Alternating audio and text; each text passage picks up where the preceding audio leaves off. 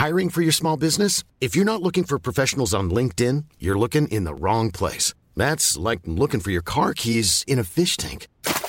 LinkedIn helps you hire professionals you can't find anywhere else, even those who aren't actively searching for a new job but might be open to the perfect role. In a given month, over 70% of LinkedIn users don't even visit other leading job sites. So start looking in the right place. With LinkedIn, you can hire professionals like a professional. Post your free job on linkedin.com/people slash people today.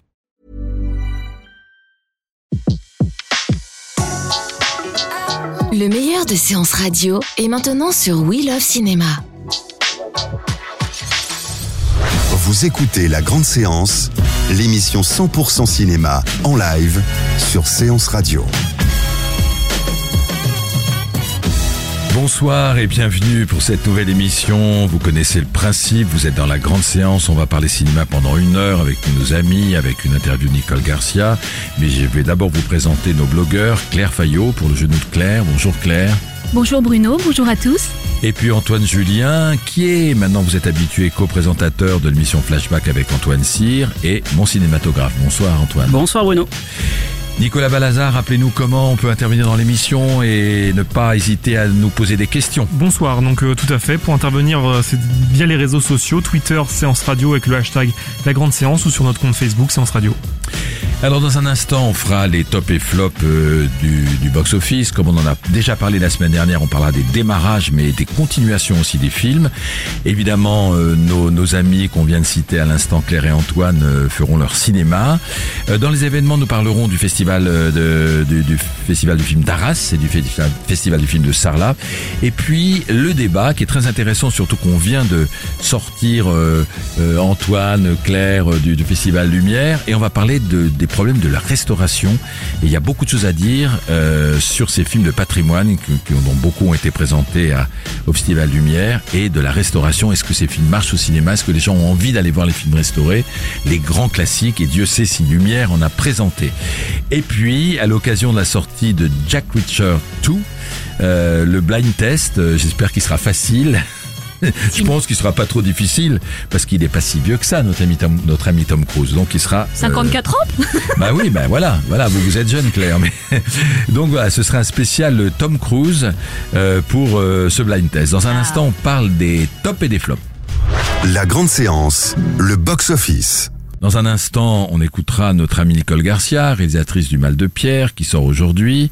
Eh bien, son film a pas mal démarré. Alors, on a des chiffres tout frais, mais c'est simplement les séances de Paris. Pour le moment, je suis désolé, on n'a pas les séances de la province ni les séances euh, Paris-Périphérie. En tout cas, le Mal de Pierre fait 2100 spectateurs à Paris intramuros, ce qui est plutôt un bon démarrage euh, qui peut aller, si on fait des petits calculs, euh, jusqu'à 12 000, 15 000, pourquoi pas ce soir. Et puis après, il y aura le chiffre France.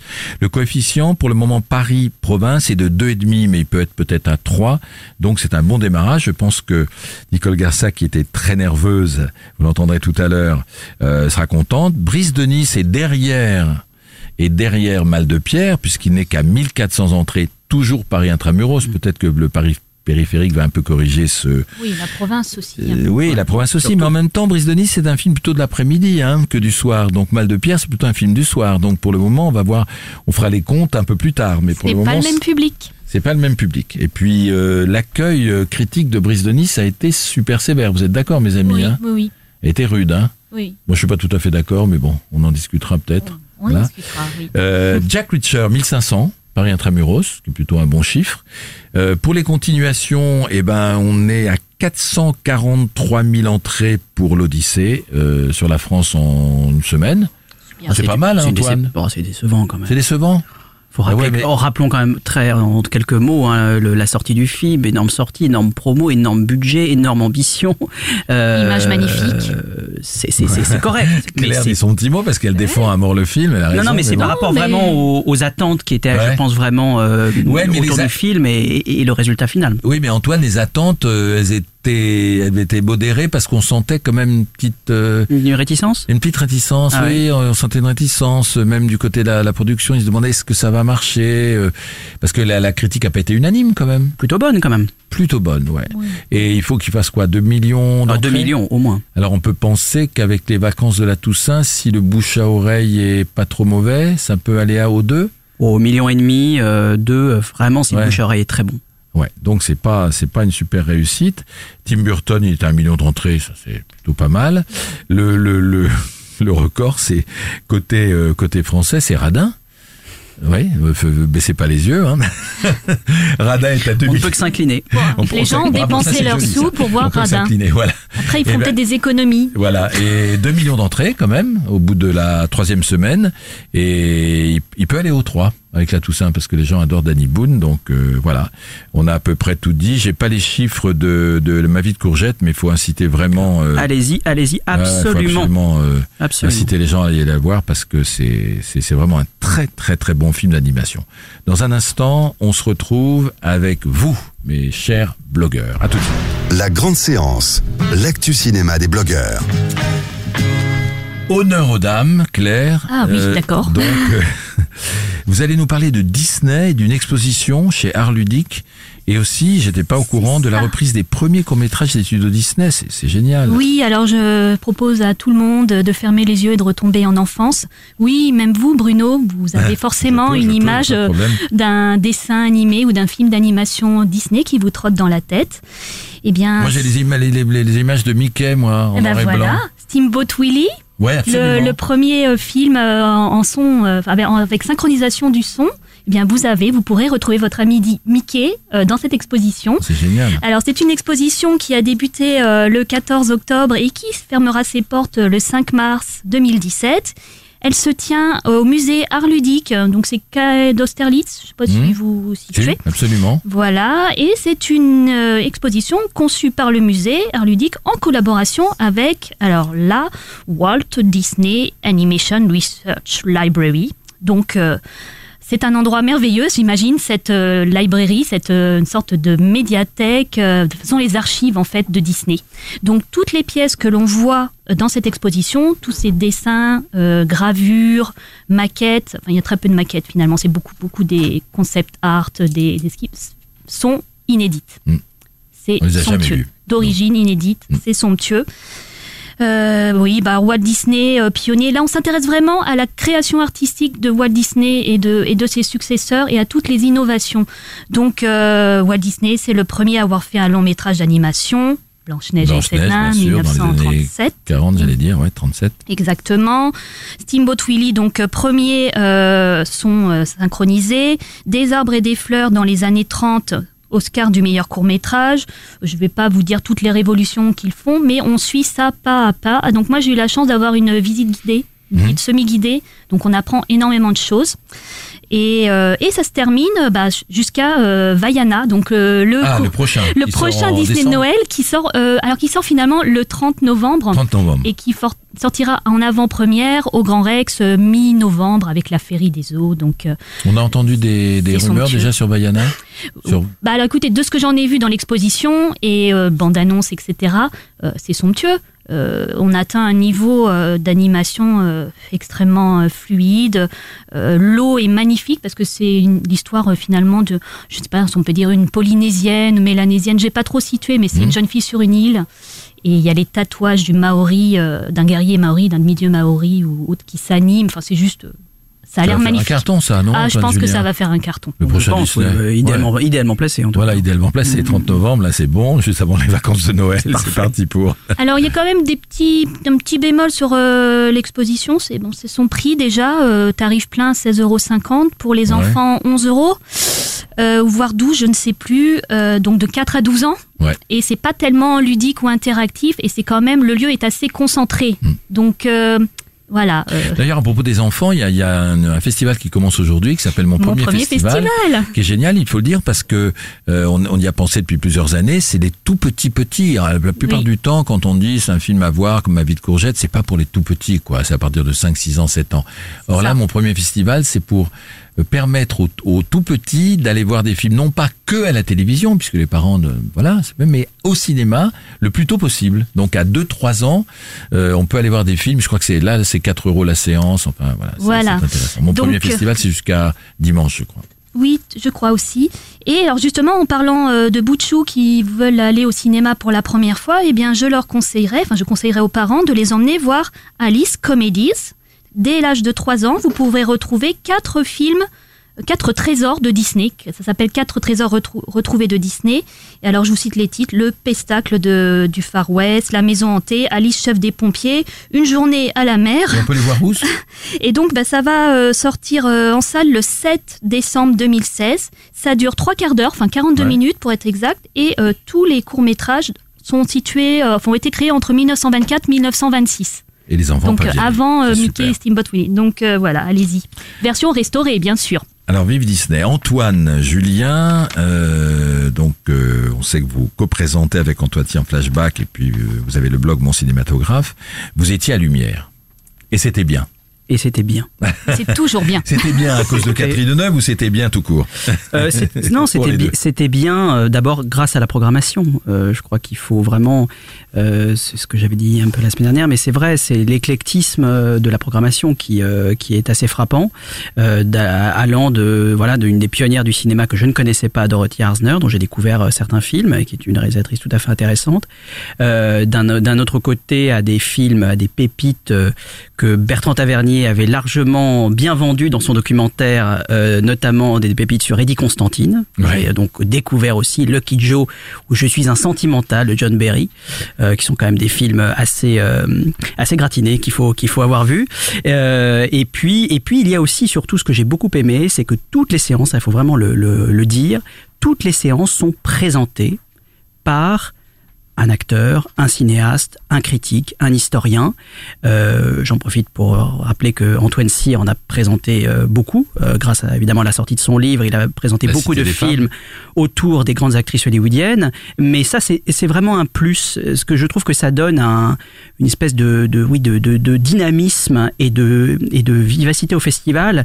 Et ça, je pense que c'est un souci de réel de Thierry Frémaux, de, vraiment de faire partager le cinéma de patrimoine au public à travers toutes ces personnalités. Ça c'était génial et puis il y a eu l'hommage à Catherine Deneuve. L'hommage à Catherine Deneuve et je dois dire que j'ai été ému. Euh, je ne m'y attendais pas, mais euh, mais c'est quand même exceptionnel. Malgré tout. Euh, c'est une banalité, mais euh, elle-même était n'aime pas les honneurs, euh, mais elle a quand même dit sur scène qu'elle était bouleversée. Elle l'a dit elle-même, et c'est vrai que c'est c'est un, un- enfin c'est c'est une carrière, on va pas le redire, c'est c'est c'est des banalités de le dire que c'est une carrière exceptionnelle, mais c'est vraiment une carrière exceptionnelle. et, qu'elle- et elle continue, hein, je crois qu'elle vient tout juste de terminer un film avec films. avec Gérard Depardieu, elle sera à l'affiche de trois films l'année prochaine. année. Elle s'est expliquée parce que non seulement elle, elle a fait une, une masterclass, une classe de maître, on peut dire maintenant. Non seulement il y a eu cette soirée hommage, mais en plus il y a eu une conférence de presse le, le lendemain matin, le samedi matin. Oui, oui, elle a, elle a dit, euh, c'est presque excusé, elle a dit, bah voilà, il y a, y a une collusion, une collision, on peut dire les deux entre entre les sorties. Et il y aura trois films qui sortiront en 2017. Donc voilà, elle est, elle est elle est vaillante, elle a 72 ans, mais elle est vaillante. Et euh, c'est vrai que l'hommage était bouleversant. Et on a toujours dit que Catherine Deneuve était une femme un peu froide, mais c'est c'est pas tout à fait vrai d'abord. Et puis euh, moi, moi, ce qui m'a frappé, c'est sa vraie simplicité, sa vraie modestie, parce que c'était pas joué. Et euh, évidemment, tout le monde voulait faire une agiographie d'elle, y compris euh, Thierry Frémaux. Et à chaque fois, elle déjouait tous ses pièges. Elle disait tout le temps, mais oui, mais enfin, moi, j'ai fait ça un petit peu au jugé. J'avais 22 ans, Jacques Demy, etc. Et puis peut-être que ça fait une œuvre ou quelque chose comme ça maintenant, mais voilà, elle a, elle a, elle a été d'une simplicité Et incroyable. cet hommage, il faut aussi le préciser, était donc autour de beaucoup de personnalités du cinéma français, des réalisateurs. il y a- il y avait du beau monde. Bah, il y hein. avait vraiment du beau monde, Polanski, Polanski, lui Pro, Jean-Paul Rapneau, ouais. Costa Gavras et tout. Mais celui qui a sans doute fait le plus beau discours, le plus juste, le plus drôle, le plus touchant et Vincent le plus, c'est Vincent Lindon. Vraiment, Incroyable. il a fait euh, vraiment quelque chose. Je crois que Deneuve elle-même était, euh, était vraiment étonnée. Vincent il Lindon a... qui, a- qui avait, qui, a- qui avait joué dans Belle Maman. Oui, il a dit d'ailleurs, je suis le moins drôle. légitime de tous les grands acteurs qui ont tourné avec Catherine Deneuve, je suis le moins légitime pour en parler. Et pourtant, c'est sans doute lui qui a trouvé les, les mots les plus justes. Dans, dans le film de Gabriel Aguillon, il jouait un, un, Oui. un type Oui, qui allait se marier. amoureux. Il tombait amoureux de sa belle-mère. amoureux de sa Tombait amoureux belle-mère. de Il a Deneuve. des-. Et moi, j'étais, j'étais aussi ému quand Nathalie Dessay a chanté, c'était au début de la soirée, euh, la chanson phare des Parapluies de Cherbourg. Et j'étais assez bien placé, trois ou quatre ans devant Catherine Deneuve pour me retourner discrètement et elle pleurait, elle pleurait, vraiment. Elle était extrêmement émue pour les Parapluies de Cherbourg.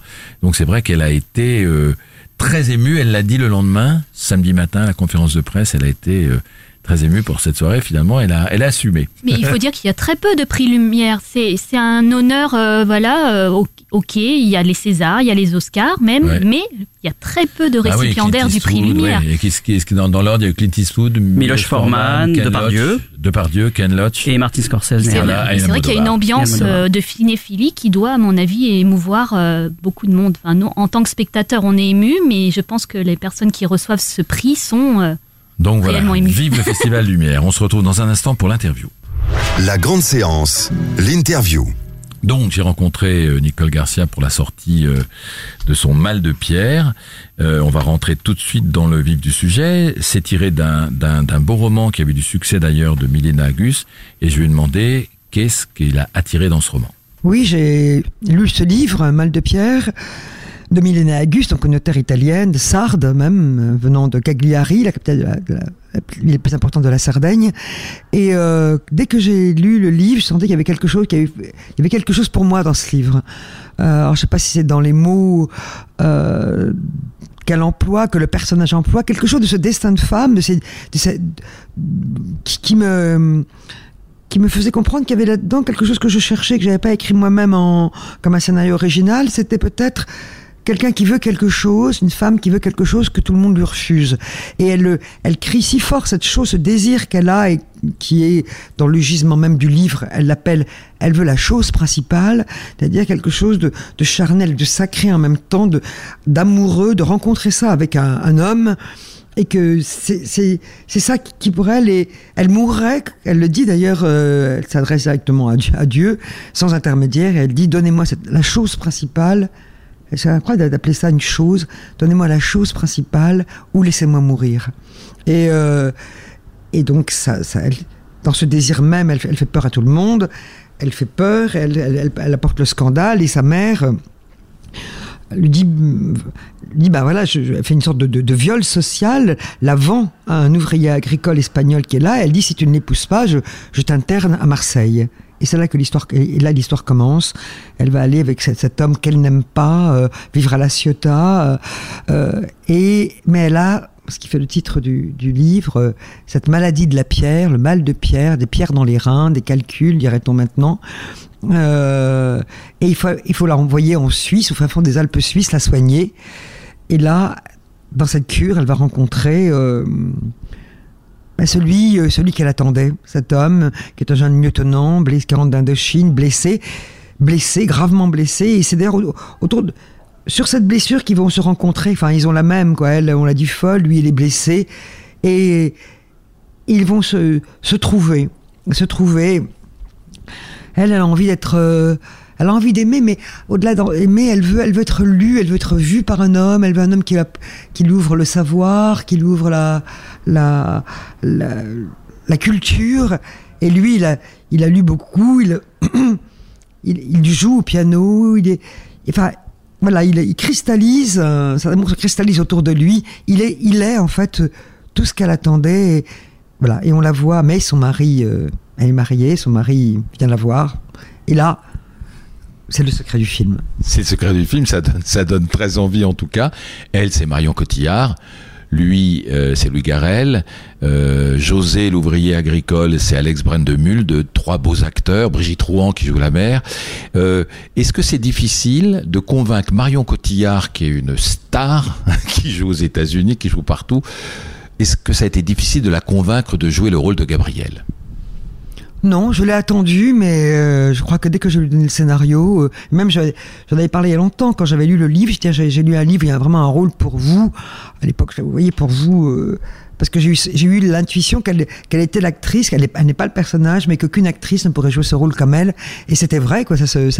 Les gens sont éblouis par elle quand ils voient le film. Même des gens qui étaient plus ou moins, qui, l'aimaient plus ou moins, enfin qu'elle qu'elle touchait plus ou moins, là sont bouleversés par elle parce que elle est vraiment extraordinaire dans ce personnage. Je peux, dire que j'ai, très bien, on a très bien travaillé ensemble. Elle, a été très engagée dans ce rôle. Elle a même donné à ce rôle même des choses qu'elle très enfouie en elle-même. Elle le dit maintenant euh, qu'elle avait même, voilà, qu'elle avait même euh, jamais. euh, pas montré, mais jamais, jamais découverte même d'elle-même, et qui sont parce que parce que c'est la rencontre entre un, c'est rare comme ça, ça arrive, la rencontre entre une actrice et un personnage. C'est extraordinaire ce que vous dites, parce que vous dites bien au départ, elle n'était pas le personnage, mais c'est une telle grande actrice qu'elle fait croire à ce personnage, qui n'est pas que vous, vous, ne voyez pas au début la, jouer, quoi. Absolument, quand on voit le personnage, on dit elle est, elle plus folle, plus farouche, plus sauvage, plus, plus, brutale. Euh, elle a, non, parce qu'elle a un désir d'extase, elle est, elle est, voilà, on sent qu'elle a, des manques dans sa vie tellement forts, on sent un manque d'amour qu'elle a eu avec sa mère, enfin, autant de choses qui, qui font qu'elle, elle, ce qu'elle qu'elle désire et parce que j'en parle peut-être même parce qu'on le lui refuse, elle, elle, elle, elle, elle, le crie très très haut. Voilà, Marion, voilà, c'est pas ça. Elle, elle, elle, n'est pas le, le personnage, mais en tout cas, elle avait en elle tout ça parce qu'elle a su les trouver et, euh, cette fureur, cet amour, cette euh, voilà, cette euh, bah, tous ces affects et voilà, voilà, et on a su ensemble les raconter et je crois que c'est pour ça que je me suis attaché à ce personnage euh, euh, incroyablement dès, le moment de l'écriture. Et si elle touche maintenant tellement les gens, je pense que voilà, euh, c'est le personnage, c'est l'écriture, c'est Marion. Vous êtes bien, vous êtes heureux sur un plateau, vous, connaissez les plateaux depuis longtemps, vous, vous, êtes comédienne, vous avez commencé jeune, et quand vous vous retrouvez comme ça, devant les comédiens, derrière la caméra, réalisatrice, c'est votre huitième film, comment vous vous sentez? Bah, le plateau, euh, il faut aimer ça, sinon on le ferait pas. Hein, parce que des moments, euh, il y a des jours de grâce dans le cinéma, puis des jours beaucoup plus difficiles. Donc, euh, il faut être très habité, animé par, par, par, ce qu'on veut raconter, et voilà, et, et arriver à l'arracher au réel. C'est pas, c'est pas facile. C'est quoi les jours plus difficiles? Eu des jours où euh, bah, ça peut venir de plein de choses, parce qu'il y a des principes de réalité, on rêve des choses, puis on rencontre la réalité, une mauvaise météo, des acteurs qui euh, parfois sont pas, pas, ne jouent pas dans la strate où on pense qu'il faut que le rôle soit joué, donc il faut, on peut se tromper, donc il faut changer de son fusil d'épaule, comme on dit, leur indiquer, trouver une, une autre voie pour arriver à, à hum, euh, pour arriver à ce, oui, ce qu'on cherche, contrairement à ce qu'on dit de Picasso euh, qui disait je, je, je ne cherche pas, je trouve, moi je dirais je ne trouve pas, je cherche. Je cherche jusqu'à ce que je trouve. Vous avez l'impression que, euh, que tout ce que vous avez fait en tant que comédienne, d'une part, vous aide à diriger des acteurs, et d'autre part, maintenant que vous êtes réalisatrice, quand vous jouez, parce que vous continuez à être comédienne, ça aussi, ça, euh, ça vous aide aussi en tant qu'actrice. Oui, je pense que mon atout le plus grand quand je suis euh, metteur en scène, c'est vrai que c'est d'avoir été, enfin, d'être actrice, de venir de là.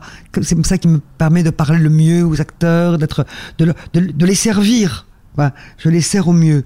Et, c'est vrai que quand je joue aussi maintenant, je me suis rendu compte que je me suis, je me suis délivré d'un poids d'angoisse et, quand je joue, euh, je me sens plus libre. Mais souvent, quand on a deux fronts dans la vie, euh, voilà, il y en a un qu'on libère de, des inhibitions et des angoisses.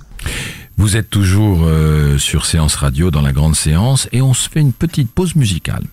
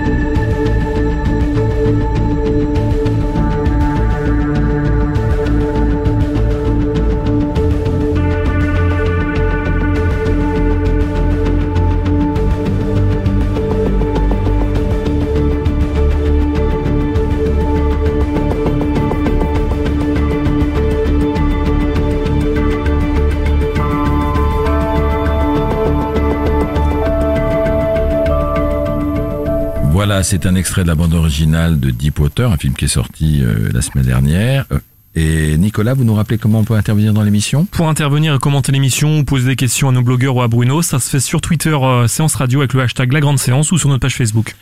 On continue à écouter Nicole Garcia et pour cette deuxième partie de, de l'interview, je vais demander mais qu'est-ce qui, qu'est-ce qui lui donnait l'énergie de continuer? Parce que elle a une sacrée bout de carrière, à la fois comme comédienne, comme réalisatrice, au théâtre, à la télévision.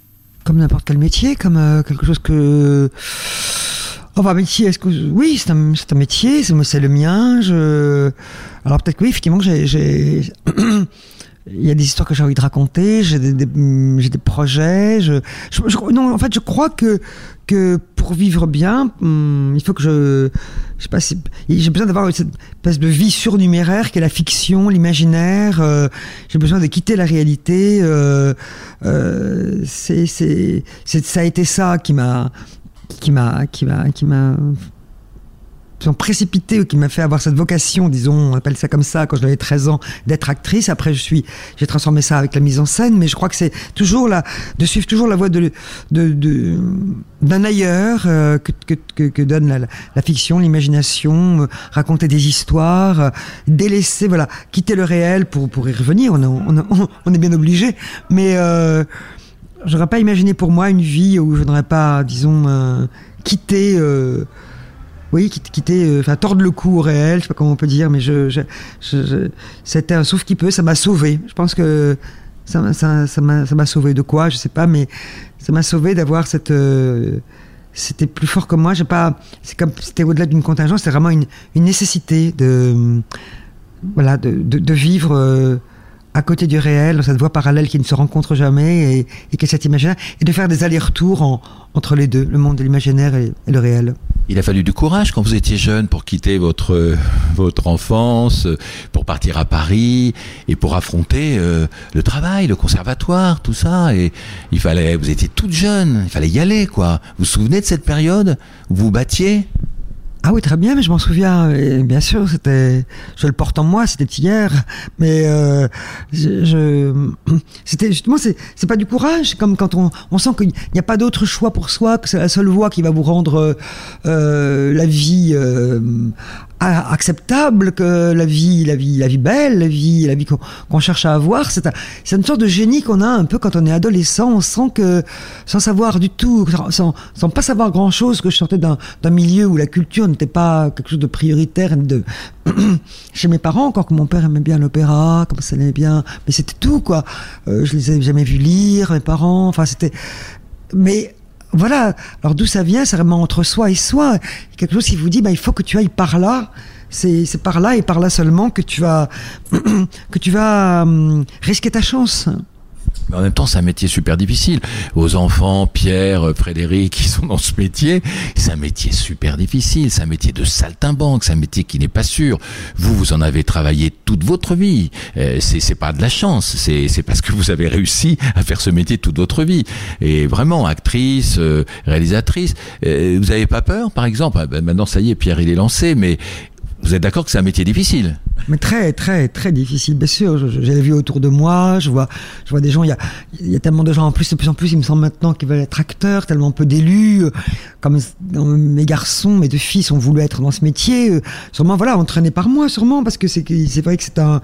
il y a des dynasties euh, chez les menuisiers, chez les avocats, chez les bouchers, et ben voilà, chez les acteurs aussi. Il y a quelque chose qu'ils captent, que les enfants captent de la vie qu'on peut avoir et qui les attire. Et ils ont des dons pour ça. Pierre, par exemple, c'est un acteur qui joue en ce moment avec Fanny Ardant dans dans, Croque Monsieur, euh, à hauteur de la Michaudière, je le trouve très doué. Et Frédéric, euh, qui est, l'aîné est un metteur en scène de théâtre, d'opéra, qui a le CDN d'Angers. Et je le trouve très doué tous les deux. Mais c'est vrai que j'ai une inquiétude, parce que comme vous le dites si justement, c'est vrai que c'est un métier de, de contrat, un contrat qui s'arrête. C'est comme pas bon, la, la, fameuse intermittence dont on parle. Et, euh, et j'aurais sûrement préféré qu'il euh, qu'il soit davantage à l'abri, euh, comme dans d'autres professions on peut l'être. Mais c'est comme ça. Voilà, ils ont choisi ça et, je leur souhaite bonne chance. Le mal de Pierre sort aujourd'hui. Euh, J'imagine que vous avez le trac, comme quand vous aviez le trac tout, toute jeune, quoi. C'est toujours le même trac? Ah oui, le même, ça c'est une constance, le track. C'est le track avant qu'on rentre sur scène, euh, les jours des générales. C'est le track euh, comme comme, euh, comme quand un film sort. aujourd'hui, c'est, oui, c'est, c'est, bah oui, on fait tout ça, on travaille. et c'est long, on élabore quelque chose, une œuvre, et voilà, et là, et voilà, maintenant on la présente aux autres, quoi. On la, on s'en délivre en même temps, mais on l'offre pour ceux à qui on, on l'a fait, et donc voilà, il faut qu'il y ait appel, appel du désir. euh, mais je suis contente, hein, je suis contente que le film sorte. Il était temps d'ailleurs parce que j'ai beaucoup travaillé sur ce film. Je Et puis il y a eu Cannes en plus. et, oui, il y a eu Cannes, et Cannes, c'est- particulier, Cannes, parce que c'est une grande violence, et puis on allume les hauts fourneaux, et puis l'été passe, et maintenant on rallume tout. euh, donc c'est comme un double allumage, double allumage de la fusée, euh, et j'espère que celle-là va aller, va aller haut. Dernière question, euh, après cette longue épreuve entre guillemets et en même temps pleine de plaisir, vous êtes du genre à faire une pause ou à tout de suite avoir euh, une idée derrière la tête euh, pour euh, pour le prochain film. J'ai remarqué, on le sait, que c'est votre huitième film, que les sept premiers, il y avait toujours quatre ans d'écart, qu'entre un beau, un beau dimanche et Mal de Pierre, il y a deux ans. Ça veut dire qu'on peut penser à, un film dans, dans deux ans? Oui, oui, oui, je, presse, je, je, presse, je presse le rythme. Euh, je dois avoir une horloge en moi qui doit dire maintenant il faut presser le rythme. Mais euh, oui, j'ai déjà un projet qui est presque euh, écrit et j'ai l'idée d'un autre. Euh, je voudrais accéder un jour à faire une comédie. C'est pas le prochain, mais je voudrais quand même. Alors, alors j'y pense à faire une comédie. Une comédie? Ce serait drôle, hein On est. Non mais mes amis disent que je suis drôle dans la vie. Ils me disent pourquoi tu- toi qui es si drôle, tu fais toujours des, des films romanesques comme ça avec des personnages qui ont cette voilà cette, cette des, tourmentes existentielles, des extases, des amours euh, drôles, être vraiment drôle, faire rire. Euh, par exemple, dans, dans Mal de Pierre, il y a un moment, un seul moment où les gens rient, et je suis toujours contente. Alors je me dis, il faut quand même que, moi-même quand j'étais en scène, exemple, deux sur la balance, je faisais rire les gens, et c'est quand même, c'est un plaisir euh, auquel j'ai envie de, de que j'ai envie de, de retrouver. Mais est-ce que je vais en être capable? Je sais pas. J'ai dit toujours que j'écris avec la veine noire du marbre. Alors euh, je sais pas si, vais voir, je vais, je vais m'y essayer. Voilà, elle va s'y essayer, euh, s'y essayer, on lui souhaite de la réussite. En tout cas, en tout cas, Mal de Pierre qui sort aujourd'hui a bien démarré, donc on verra les chiffres pour la France, mais on aura les résultats que demain. Mais le film a bien démarré, tant mieux pour le film et tant mieux pour Nicole Garcia. Dans un instant, on se retrouve avec euh, la séquence événements. Les événements cinéma sont dans la grande séance. Donc, dans nos événements, nous avons le Festival du film d'Arras du 4 au 16 novembre. C'est la 17e édition. Comme chaque année, avant-première, focus sur le cinéma d'Europe centrale et orientale, découverte européenne et puis regard sur tout le cinéma du monde. Il y aura une rétrospective sur la guerre d'Espagne et les films d'évasion, une programmation pour le jeune public, euh, des ciné-concerts, des journées professionnelles, les Arras Days, et puis la compétition, évidemment, une compétition européenne euh, où il y aura neuf longs métrages inédits qui viendront de Géorgie, de Norvège, de Bulgarie, de République tchèque, de Hongrie, d'Allemagne, de Croatie, de Slovénie et des Pays-Bas. Et c'est Jean-Pierre Améris, euh, très bon réalisateur, qui va présider le jury de cette année et qui va décerner l'Atlas d'or. Et puis, Stéphane Brisé sera l'invité d'honneur de cette édition. Il rencontrera le public. On verra ses films, mais en général, c'est plutôt les bons, de bons films, euh, les films de Stéphane Brisé. Et il présentera son dernier film, Une vie, euh, qu'il a vu ici, pas encore. Euh, pas encore, mais je vous en avais parlé euh, lors de ma dernière venue, Claire puisque c'est une adaptation euh, du, mo- de- du roman de Maupassant. Alors tout moi, à je, fait. moi, je peux vous dire que j'ai rencontré trois, quatre, cinq personnes qui disent que c'est le film de l'année, que c'est un super, super grand film. Donc, vous voyez, c'est pas mal, hein. Ça, on a hâte de le voir. Hein. Bon. Donc On- ça, c'est une. Hâte de voir en tout cas Judith Chemla, qui est Ouais, une- quelle actrice. Oui. C'est une actrice qui n'est pas encore euh, tout à fait reconnue et qui est Mm. une immense actrice. Et puis, il y a aussi le festival du film de Sarlat, du 8 au 12 novembre, où il fait toujours un foie de canard, non c'est juste un jeu de mots. Donc vous savez que depuis 1991, c'est cette petite ville qui est très très belle, qui est, qui est moyenâgeuse, où a vécu Montaigne, accueille un festival. C'est un super beau festival où il y a énormément d'équipes de films et surtout le thème c'est que les sections cinéma des lycées du coin et même de toute la France euh, rencontrent des réalisateurs, ils fabriquent des petits films dans les rues d'Arras et voilà, c'est c'est c'est c'est vraiment un festival passionnant. Euh, il y aura beaucoup de beaucoup d'invités présents parce que en général à Sarlat les équipes de films viennent et donc il y a une très belle programmation. Euh, il y aura José Garcia, il y aura Michel Boujna, Nicolas Duvauchel et parmi les films, on verra Orpheline de Arnaud Despalières, La Vallée des Loups euh, de Jean-Patrick Bénès, La Confession de Nicolas Bou Boukrieff avec euh, notre ami Romain Duris. Oui, qui est le qui est une nouvelle adaptation de Léon Morin prêtre Voilà, je qu'avait fait Jean-Pierre Melville. Jean-Pierre Melville, Léon Ah. Morin, prêtre, avec Belmondo. Patient de Grand Corps Malade, dont j'ai vu des, des extraits à la journée distributeur euh, euh, en octobre et qui, qui a l'air assez fort comme film. Oui. Et vous, vous avez Bah, en entendu fait, des, j'ai vu des, extraits aussi euh, au show web hein, pour. euh, C'est l'histoire de Grand Corps Malade, c'est l'histoire de Grand Corps Malade l'adaptation de son propre livre. et de et de sa donc sa rééducation suite à son accident. Absolument. Et ça a l'air assez passionnant. Noce, à fond, Nicolas Benamou, Les Derniers Parisiens, La Fine Équipe, et puis euh, Le Cœur en Braille, le, le dernier film du réalisateur, Michel Boujna, qui est acteur et qui est réalisateur. Et puis un film, euh, vous l'avez vous l'avez peut-être vu à Angoulême, non Il a déjà tes yeux, de Lucien Jean-Baptiste, euh, qui a eu une très bonne presse à Angoulême, puisque c'est l'histoire d'un couple de blacks euh, qui adopte un enfant et l'enfant est un petit blanc donc euh, ça fait un peu des des remous comiques dans la famille. Et on parle beaucoup de ce film, enfin c'est une des comédies qui est attendue pour cette fin d'année. Dans un instant, notre débat. La grande séance, le débat. Donc le débat il est simple, on sort tous euh, ou presque du festival Lumière. C'est un festival où on parle beaucoup de, de restauration des films, puisqu'évidemment pour euh, pouvoir voir des films, euh, y, y compris du début de l'histoire du cinéma, et Thierry Frémaux adore nous les montrer, puisqu'à chaque fois il nous fait le coup de montrer les premiers films des frères Lumière, la sortie des usines Lumière avec les différentes versions, c'est passionnant. Tout ça c'est quand même en 1895. Oui, alors juste euh, pour- à ce propos, il faut Antoine. juste expliquer rapidement aux, aux Julien, auditeurs que chaque personnalité qui reçoit le prix Lumière chaque année doit réaliser la sortie euh, des, de l'usine Lumière, des- un remake du film évidemment célèbre des frères Lumière que le réalisateur, donc en l'occurrence cette année Catherine Catherine Deneuve, qui a réalisé son premier film, Voilà. rue, du, premier, film. Voilà. Et c'est vrai que c'est toujours passionnant parce qu'on a vu euh, Tarantino, Almodovar et tous les autres, Ken Loach, euh, prendre une, cam- prendre une caméra et refaire la sortie des Une Lumière, donc qui date de 1895. Et Frémaux nous montre parmi les, films, d'ailleurs il y a eu- il y a eu toute une série de DVD de fête, les, les, les, les premiers films d'histoire du cinéma et les, les- la fameuse bande des Crémos, je crois, qui sont des espèces d'acrobates complètement fous. Donc ce sont des films évidemment en noir et blanc. Alors la restauration, moi j'ai eu l'idée de ce débat parce que j'étais je savais ce que c'était la, la restauration, mais j'ai entendu qu'il y avait un, un- non pas une polémique, mais une discussion sur jusqu'où faut-il restaurer les films.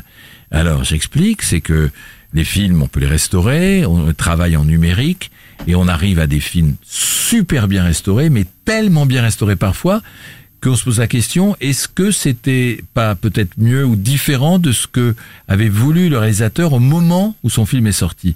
Donc il y a même des alors quand c'est un film récent parce qu'il y a des films restaurés qui ont 20 ans et que le réalisateur est là et vivant tout va bien, mais quand c'est des plus vieux films, on fait des enquêtes carrément pour savoir exactement à l'époque quel étalonnage le réalisateur avait voulu, on va interroger le fils, le petit-fils, etc. pour savoir euh, pour savoir voilà comment était la texture du film à l'époque. Et j'ai même entendu quelqu'un qui travaille à Canapus, qui travaille sur la restauration des films, dire que parfois on laisse même, euh, on peut laisser des griffures sur la pellicule ou un espèce de grain qu'avait sans doute euh, voulu le réalisateur. Alors, euh, vous étiez à Lumière, Antoine Julien, qu'est-ce que vous pensez de, la restauration des films? Bah, ce qui est intéressant dans un festival comme le Festival Lumière, c'est que l'on voit en effet des versions restaurées numérisées. Et certaines sont absolument magnifiques. Alors certaines aussi sont supervisées par le réalisateur lui-même. Je pense notamment à Jerry Chatzberg, par exemple, le réalisateur américain qui était à Lumière, euh, qui vient d'ailleurs chaque année, qui présentait la version restaurée de Panic à Needle Park, euh, qui, à mon avis, était tout à fait dans le le, le, le ton de l'époque de 1971. On y retrouve la même crudité, le même style documentaire. Donc ça, c'est une restauration très fidèle.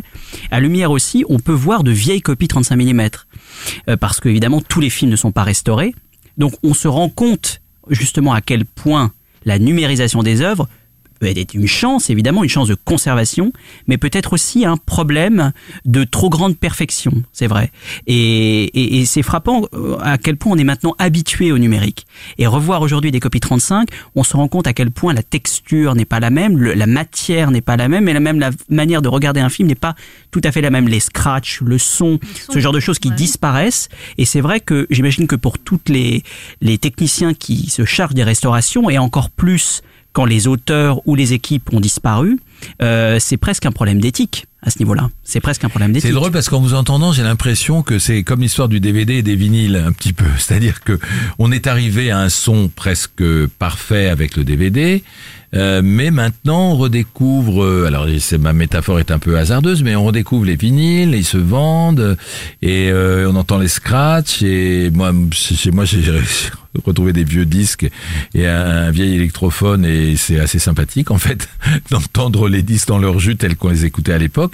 Et c'est voilà, c'est alors c'est pas tout à fait la même chose, mais c'est vrai que qu'on est content que les films soient restaurés, mais si l'image est- n'est plus tout à fait la même, c'est étrange. Qu'est-ce que vous pensez, Claire? Bah, moi, je suis pour euh, La restauration. restauration. Quoi, quoi Euh, qu'elle euh, bon, euh, donne Martin Scorsese est pour, donc euh, je suis pour. non, euh, c'est vrai qu'à la Lumière, euh, on peut voir les ciné-concerts et c'est absolument euh, génial de voir des, des films des années euh, 1920. ou- je me souviens même d'un film où il n'y avait pas le son, un film français où il n'y avait aucun son, aucune musique. C'était vraiment une expérience particulière. Et voilà, euh, on n'aurait pas restauré ça. Ben, je trouve que voilà, il manquerait quelque chose au patrimoine. Et puis, euh, et puis euh, bon, pour être honnête, euh, la restauration, moi, ça ne me gêne pas. si c'est entre guillemets parfait, je préfère ça qu'un film tout piqué. Enfin, maintenant, ça n'existe plus. On nous présente pas des, des mauvaises bobines, mais bon. Et euh, mais c'est vrai que ça fait quelque chose. Par exemple, euh, l'an dernier à Lumière, ils ont passé un dessin animé Disney. Genre, cinéma, je parle beaucoup de Disney en ce moment. C'était euh, Le Monde de Nemo. Et le fait de le voir en 35 mm avec le petit court métrage avant, j'ai, ça, ça crée une émotion supplémentaire dans la salle. Donc, mais je- moi, je suis pour de toute façon qu'on voit des films restaurés. c'est c'est important, ça permet euh, aussi de, de parler aussi. Souvent les séances avec les films restaurés, il y a une présentation avant, on a vraiment l'impression d'apprendre quelque chose sur le cinéma. C'est, j'allais dire, un devoir de mémoire, quoi. Et euh, les restaurations sont, sont superbes. Moi, j'ai souvenir euh, d'une restauration du, du Guépard. Alors là, pour le coup, l'image, les couleurs, c'était, c'était Non, mais c'est une, euh, c'est une deuxième vie, enfin une deuxième, une troisième, une dixième, une quinzième vie pour, pour un film. Enfin, en tout cas, c'est vraiment. euh, Je, je pourrais pas reprocher que c'était trop parfait, puisque oui, non, mais c'est. Et puis, c'est vrai que parfois, on a, on a l'impression qu'on voit mieux presque les films aujourd'hui que les spectateurs eux-mêmes avaient pu le découvrir à l'époque. Mais, euh, mais moi, c'est, ça, ça n'est pas quelque chose qui me gêne. Euh, au départ, j'en étais un peu, euh, j'étais un petit peu euh, ré- réfractaire parce que j'étais tellement habitué aux belles versions restaurées 35 mais il y a vraiment un problème qui se pose, c'est la conservation des films. Voilà, c'est c'est un problème mondial euh, que beaucoup de grands réalisateurs, vous parlez de Martin Scorsese, mais d'autres se posent. Et ça, c'est un. Et, et je trouve que le, le Festival Lumière en est la parfaite euh, illustration. Est-ce qu'à Lumière, ils donnent encore des morceaux de pellicule euh, aux personnes qui font les, les Ah, j'en cérémonies avais reçu, mais pas cette année. Ah, pas cette année. Non, c'est non dommage. plus. À Je trouve de- que c'est très symbolique comme geste de Tarantino, nous donner On avait un petit bout de pellicule, Voilà. de- du- du- des films de voilà, Tarantino. des films de Ouais. Tarantino ou de... Alors on parle de la restauration, ça c'est une chose, mais euh, on sait qu'aujourd'hui il y a plusieurs sociétés de cinéma qui aimeraient distribuer ces films, et notamment il y a Pathé qui a fait un très beau cinéma euh, avenue des Gobelins, le cinéma des Fauvettes, qui est magnifique, qui est tout en bois avec des fauteuils de velours rouge, qui est un endroit magnifique, mais qui n'est pas surpeuplé. Alors euh, le problème c'est que il y a la restauration des films, on a envie de les voir dans des grands sur des grands écrans, écran. mais est-ce que le public suit Antoine Julien Bah, le public, en effet, euh, sur les fauvettes, euh, on a on a eu dans le premier numéro de Flashback euh, Jean-Pierre Lavoignat qui qui est chargé de la programmation, qui a dû constater comme nous que le public n'était pas tout à fait au rendez-vous, mais le cas des fauvettes est un cas particulier puisque c'est un une sorte de multiplex du classique avec des conditions de projection magnifiques, mais un prix euh, malheureusement euh, Conséquent. vraiment Ouais, alors combien on conséquent. paye et on paye 12 euros pour voir un, une 12 version euros, c'est le prix de la place complète. hein. Donc c'est voilà, c'est un, c'est sans doute un, un frein. En revanche, là où le classique se porte très bien, c'est évidemment dans les cinémathèques. Vous allez à la Cinémathèque française, euh, l'Institut Lumière à Lyon en dehors du Festival Lumière, parce que pas oublier que l'Institut Lumière c'est toute l'année, hein, toute l'année des projections, des rétrospectives, et puis euh, des salles plus historiques euh, comme le Quartier Latin. Euh, vous allez euh, un samedi après-midi au Champeau par exemple euh, pour un, pour un, je sais pas, un vieux film de Dieu Julien Duvivier. euh, je peux vous assurer que ce sera complet. Vous avez le Mac Mahon aussi. le Mac Mahon, enfin on peut, il y a, il y a- Paris est la ville la plus dotée euh, de cinéma. Oui, mais là, Et vous même parlez en de, pro- en là, là, vous et parlez en quand banlieue, même- euh, vous parlez quand même de, de petites niches, mais la- la- le vrai débat, c'est que aujourd'hui, on peut regarder sur son écran de télévision, il y a des, fois des très grands écrans, des vieux films, et il y a d'ailleurs des chaînes de télévision qui passent des vieux films. Est-ce que les gens sont prêts à se déplacer euh, pour pour aller pour payer plus de 10 euros pour aller voir un, beau film restauré en salle Alors honnêtement, 10 euros euh, ou 12, euh, non pour moi. Mais aller dans une, séance dans, dans une, au prix, au tarif normal pour un payer le même prix pour un film classique ou un film récent, j'allais dire. Pour moi, là, je suis d'accord pour le faire, mais il faut qu'il y ait un petit plus. C'est-à-dire qu'il faut qu'il y ait une petite présentation, il faut qu'il y ait un débat après. Euh, sinon, c'est vrai que bon, c'est Ah oui, difficile. C'est difficile. Sinon, euh, effectivement, on peut prendre un Blu-ray et s'installer chez soi. Mais Paul alors, c'est certain que, que, que, que, ce, que ces versions restaurées, pour les distributeurs, c'est une difficulté. Euh, tout départ rose, bien sûr. Et j'ai pu en parler avec euh, Gérald Duchossois, que j'ai rencontré donc euh, pour Flashback spécial Lumière la semaine dernière. Gérald Duchossois, qui est le cofondateur du marché du film classique, hein, qui est un événement unique au monde, euh, qui regroupe euh, une vingtaine de pays, nombreux accrédités, qui sont vraiment là, et qui comme sont le et marché du film à Cannes, mais sauf que c'est le classique. et qui était la lumière et, Et qui était la lumière. qui va dans d'autres festivals Et non, qui est vraiment euh, uniquement pendant quelques jours pendant le Festival Lumière. Et justement, on a discuté assez longuement ensemble des, difficultés euh, que pouvait rencontrer le cinéma classique aujourd'hui. C'est une difficulté effectivement pour les distributeurs de patrimoine de trouver de la place euh, dans les distributeurs salles, hein, parce qu'après on a aussi des distributeurs DVD Blu-ray qui sont très très actifs, hein, et puis on a euh, maintenant toute la chaîne de, de, de VOD ainsi que les chaînes de télévision qui elles aussi ont, ont du mal à, à projeter des films de patrimoine, bien que euh, on sait que des films euh, de, de, patrimoine qui, qui ont euh, 40, 50 ans, des comédies populaires, des grands films d'aventure euh, ont des chiffres d'audience assez élevés, voire euh, très élevés parfois. Et euh, pour les distributeurs salles, donc il y a effectivement un, grand travail de fond qui est accompli par eux et vraiment on le salue parce que euh, ils nous permettent de, revoir ces films de patrimoine en salle. Effectivement, il faut trouver de la place, donc convaincre les exploitants, ceux qui possèdent donc ces, salles euh, partout en France où il y a un maillage vraiment très très élevé, très soutenu par des associations comme euh, l'AFCAE, euh, donc qui, qui soutient l'arrêt essai, et puis la DRC aussi, donc une agence régionale qui vraiment fait un travail de fond pour soutenir ces salles. Et les distributeurs euh, sont effectivement confrontés euh, souvent à des difficultés, mais font un, très beau travail euh, pour convaincre ces salles de, projeter ces films. Alors en, définitive, je, vous pose la question, Antoine Julien, Claire Fayot, le débat n'est pas clos, mais est-ce que est-ce que vous pensez que en dehors de des cinémas que vous avez cités, est-ce que vous pensez que voilà, c'est c'est un marché qui peut qui peut qui peut fonctionner, le marché du film classique, Antoine? Ah oui, ouais, et là je pense qu'on est au, on est dans sa dans, dans sa meilleure période parce que Pourquoi? ben, parce que on parle de la salle bien sûr, mais il y a il faut aussi parler évidemment de la VOD, de des, des très très belles éditions euh, Blu-ray, euh, DVD qui sortent euh, pratiquement chaque semaine. Euh, il faut quand même rappeler que les ressorties, euh, alors euh, je vais je vais être un peu parisien dans mon discours, mais c'est malheureusement la réalité. Mais les ressorties euh, films du patrimoine Paris, c'est un à deux par semaine hein, quand même. Donc euh, donc il y a une vraie vraie euh, une vraie euh, aussi je pense une quand même malgré tout une demande du public hein. et et si Lumière est un tel succès, même si c'est un événement un peu à part, eh ben c'est que vraiment il y a, y, y a une demande du public très clairement pour revoir ces films dans les meilleures conditions, mais ce qui n'empêche pas en effet de voir de de magnifiques éditions Blu-ray euh, chez soi dans des conditions optimales. Oui, en Claire, plus, euh, on n'a pas, on pas parlé tellement des films restaurés dans les festivals à part Lyon Lumière, mais même euh, dans mon premier festival, qui est un festival pour les enfants. euh, il va y avoir, enfin, il y a des, des restaurations, euh, notamment là, je parlais tout à l'heure de Alice Comedies. Euh, eh bien, si le, n'avait pas été restauré, il ne, il ne pourrait pas le proposer dans ce festival. Il va passer demain et, et, et après-demain, je crois, au festival. Donc, euh, pour les générations futures, moi, je trouve vraiment que c'est l'idée de transmission, de garder un patrimoine et, c'est important. Donc, euh, euh, vraiment, je pense qu'il y a vraiment un marché pour la restauration, effectivement. Alors on peut poser la question, là on la pose, là on la pose à travers euh, Twitter.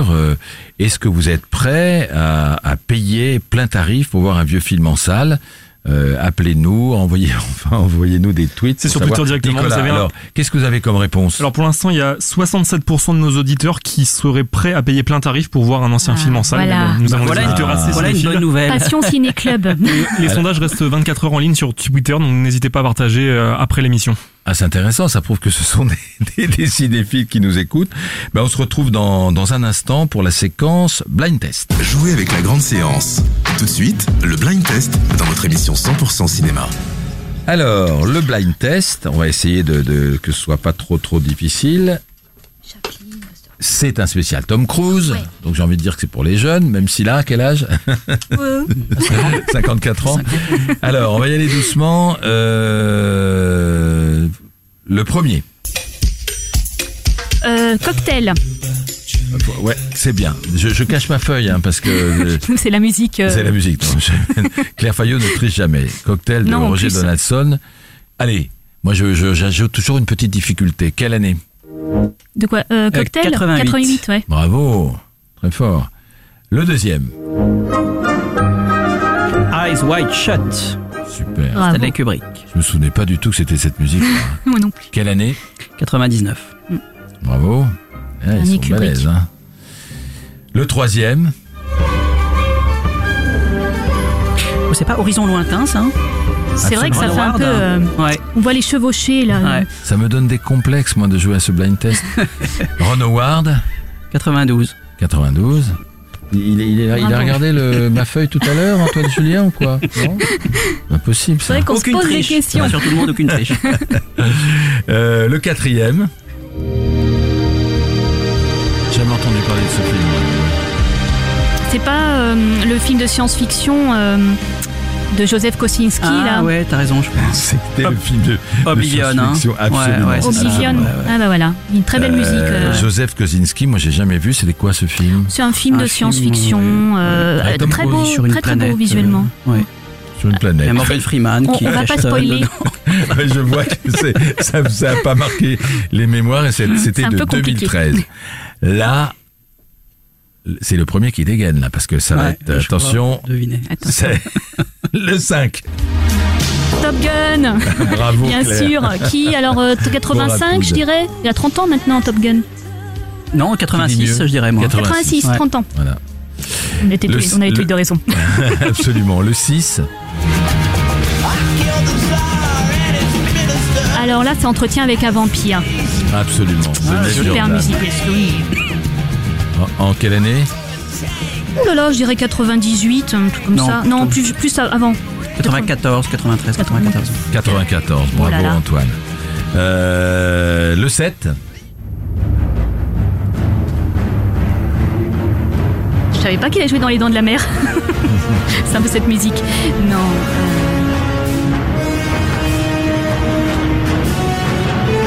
Pas la guerre des mondes Si. Ah, bravo. Spielberg, La guerre des mondes de Spielberg en 2005. Bravo, bien joué. J'espère que nos auditeurs sont aussi forts. Le huitième. Mission Impossible. Bravo. Lequel Tous. Ouais, 5. ouais, ça je sais pas si c'est le premier, c'est 1996. Ah bah c'est le premier. S'il n'y a le pas les chants russes, c'est que c'est pas le 4. Ouais. C'est tout ce qu'on peut dire. Euh, le numéro 9.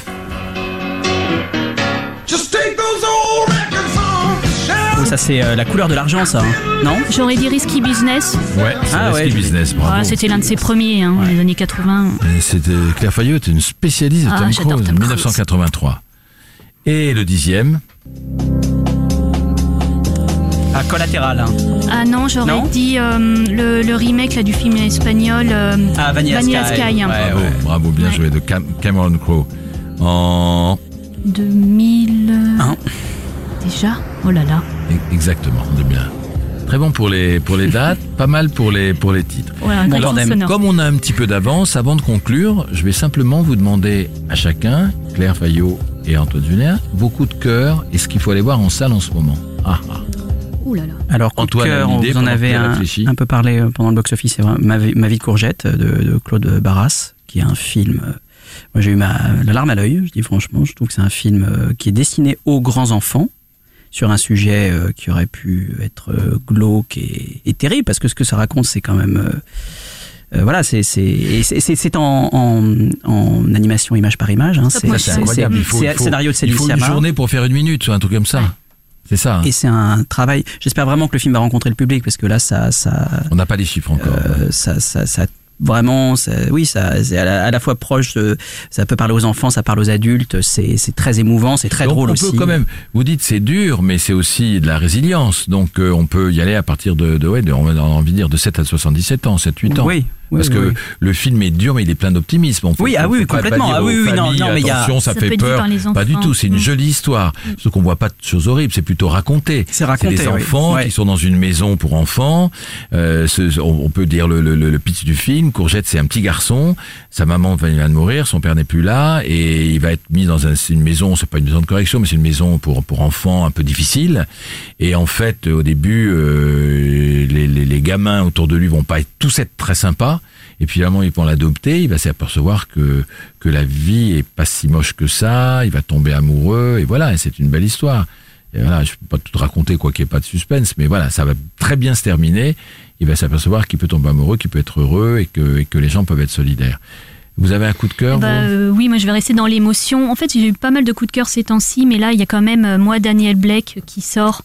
Et j'ai beaucoup pleuré en voyant le film. C'est un, c'est un film qui montre l'absurdité du, du système euh, social. Donc Daniel Blake, euh, qui est cardiaque, euh, qui ne peut plus travailler et qui n'arrive pas à avoir les indemnités euh, chômage, ni à avoir le statut de travailleur euh, Il malade. coincé. Il est coincé. Il est coincé, il faut dire, je vous interromps, que, que au- au- en Angleterre, et c'est ce que dénonce euh, Ken Loach, il y a des sociétés privées qui sont déléguées par le gouvernement pour tester. Donc, euh, lui, on- il est cardiaque, mais on lui fait des tests qui n'ont rien à voir avec sa maladie cardiaque. Voilà. Donc, euh, il- d'ailleurs, il se moque d'eux. Et puis, donc, euh, vous êtes apte à travailler. Et en même temps, il peut pas toucher. Et bon, il n'a pas le droit de travailler puisqu'il il a vraiment des pro- problèmes. Mais en même temps, il peut pas toucher de pension, donc il se retrouve dans, dans une position euh, kafkaïenne, absurde. Et il va rencontrer une, euh, une jeune, jeune, femme. une jeune femme qui est aussi en grande difficulté financière, mais euh, il y a de l'humour, il y a un beau message et il y a de la solidarité dans ce film et vraiment je, je le conseille à tous. C'est une palme d'or qui était méritée, Antoine Julien? Euh, pas pour moi. Euh, Pour moi, si je doute. peux parler d'une palme d'or qui serait méritée, en tout cas d'un film, ce sont ce, ce jury du Festival de Cannes, on va pas y revenir, mais c'est la catastrophe. Et euh, ils ont oublié un film qui est en train, euh, au vu de la presse qu'il est en train d'avoir, euh, va avoir un accueil triomphal. C'est le film de Park Chan-wook hein, qui sort début novembre, qui s'appelle Mademoiselle, Je ne l'ai pas vu. qui avait été accueilli à Cannes euh, avec Moi, un moi j'ai adoré, mais de- vous, vous dites qu'il y a un bon buzz ah oui. Ah oui, oui. très très très fort. ce C'est un film. formidable, une mise en scène mais au cordeau, d'une maîtrise. C'est un film à la fois sensuel, pervers, assez diabolique dans sa construction. C'est un du- scénario Vous pourriez nous dire un tout très retors. Euh, ça se passe compliqué, hein au, oui, c'est assez compliqué. Ça se passe au 19e siècle, si je si je me trompe pas. C'est une manipulation en fait d'un couple qui veut Ouais, s'approprier, euh, voilà, un couple d'escrocs qui veut s'approprier le l'argent d'une d'une Ouais. veuve. Et, euh, et il n'y a pas beaucoup de violence, qui est très rare chez Park Mm. Chan-wook. C'est un film par contre euh, avec un assez très très très sensuel Ouais. et, Très sensuel. et, et extrêmement bien construit, très très maîtrisé avec une mise en scène toujours aussi euh, flamboyante. C'est un film vraiment que je recommande. Alors c'est bien d'en parler parce que moi, je, moi, j'en entends pas trop parler et euh, c'est un de mes films préférés de, de Cannes, quoi. Avec et puis il y a Loving qui va sortir aussi. Euh, plus tard, je crois, l'année prochaine. ouais. L'année prochaine, au dé- début 2017, et ça c'était un bon film. En tout cas, merci à tous. euh, toujours, merci. le, le- donc on est, on reste sur les presque 70%, hein, Nicolas, sur l'histoire de des des de ceux qui sont prêts à payer euh, une place entière. Ça, ça me fait super plaisir. Une place entière pour. euh, on est à presque 60% maintenant. 60%. Ça a un petit peu baissé. Ah, je vais voter, ça va remonter. voilà, il faut, voilà, il faut aller voir les, les films en salle. Donc, on va se retrouver. Et les ciné-concerts aussi, n'oubliez pas les ciné-concerts de films anciens, c'est top. Et on les trouve où les ciné-concerts de films anciens? Dans, bah, dans certains festivals ou même certains cinémas euh, organisent ça avec un pianiste en live et c'est parti. Merci Claire Fayot, merci Antoine Julien, merci à tous. Euh, je vous rappelle que on se retrouve euh, évidemment euh, le mois prochain, au début du mois, le premier mercredi du mois de novembre. Et en attendant, vous nous rappelez Nicolas comment on peut intervenir dans cette émission. Pour voir toute l'actualité de la radio et de l'actualité du cinéma, c'est sur Séance Radio sur Twitter. Tout simplement. À bientôt et au mois de novembre. C'était la grande séance, l'émission live 100% cinéma. Retrouvez Bruno Kras et toute son équipe sur Séance Radio par BNP Paribas. Retrouvez l'ensemble des contenus séances radio proposés par We Love Cinéma sur tous vos agrégateurs de podcasts.